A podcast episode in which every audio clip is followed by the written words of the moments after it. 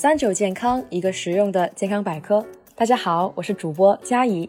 还记得青春期刚发育的时候，家里人总给我们吃各类补钙食品，希望我们能够吸收钙，好好长高。钙确实很重要，但不能盲目补钙。世界卫生组织的一项统计分析表明，人类一百三十五种基础疾病中，有一百零六种与缺钙有关，像骨质疏松、高血压、动脉硬化。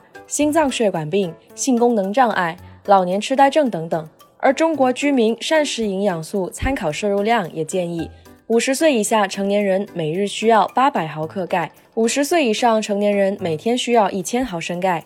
但根据统计，我们每天从食物中摄取的钙，平均下来却只有四百毫克，远远达不到标准。可能很多人会想，那平时我自己吃的那些补钙食品都不能补足缺失的钙吗？实际上，现在不少人都对补钙食品存在误区，有些食物它压根不补钙，或者没有大家想象中的那么补钙。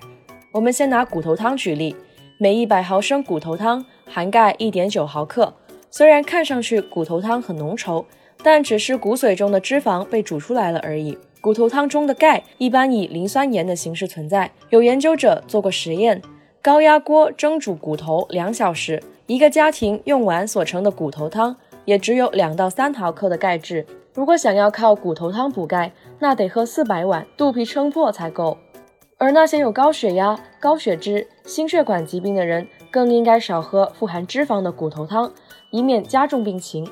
虾皮也是大家口中补钙食品的常客，每一百克的虾皮含钙有五千毫克，听上去含钙量很惊人。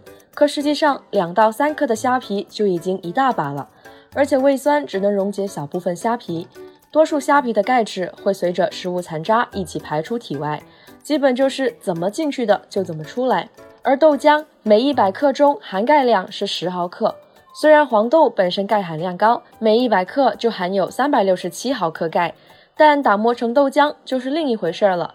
一般黄豆和水是一比十的比例进行研磨。所以黄豆中含有的钙被稀释的不像话。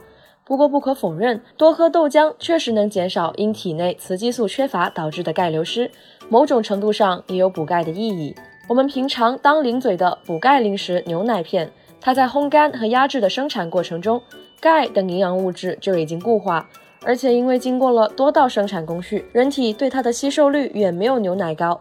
如果过量食用，体内的水分被调用过多，甚至还会造成脱水现象。那到底哪些才是真正补钙的食物呢？首先必须提到的是牛奶，每一百克牛奶中含钙一百毫升。膳食指南中也指出，奶类是膳食优质钙的主要来源，每人每天可以喝三百克牛奶或者其他乳制品进行补钙。那么日常超市里卖的高钙奶里面的钙是不是就更多了呢？高钙奶中额外添加的钙。大多是碳酸钙或乳酸钙，和牛奶中本身的钙相比，吸收率会差一些。另外，牛奶本身的钙已经足够多，吸收率也好，每天喝一杯奶，再加上蔬菜豆制品就很饱和了，所以不用特意再买高钙奶。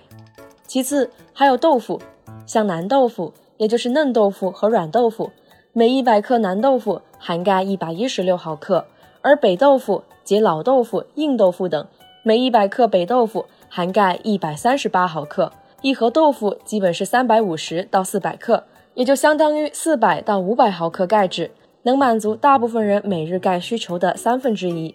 虽然豆腐补钙，但也不是所有豆腐都一样。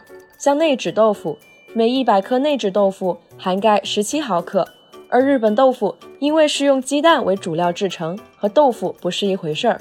绿色蔬菜和坚果同样可以补钙。蔬菜中不仅含钙，同时含有钾、镁、维 C 等元素，这些成分都能够促进钙的吸收与利用。像荠菜，它的钙含量几乎可以比得上三盒牛奶，而坚果每一百克含钙量约一百到两百毫克。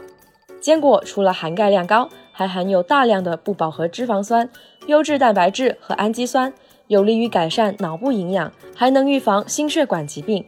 而大家所熟知的钙片。同样也有补钙的作用。一克的碳酸钙含钙约四百毫克。钙片是一种钙盐，比如碳酸钙、柠檬酸钙等。买的时候要看清楚含钙量，根据实际含量吃。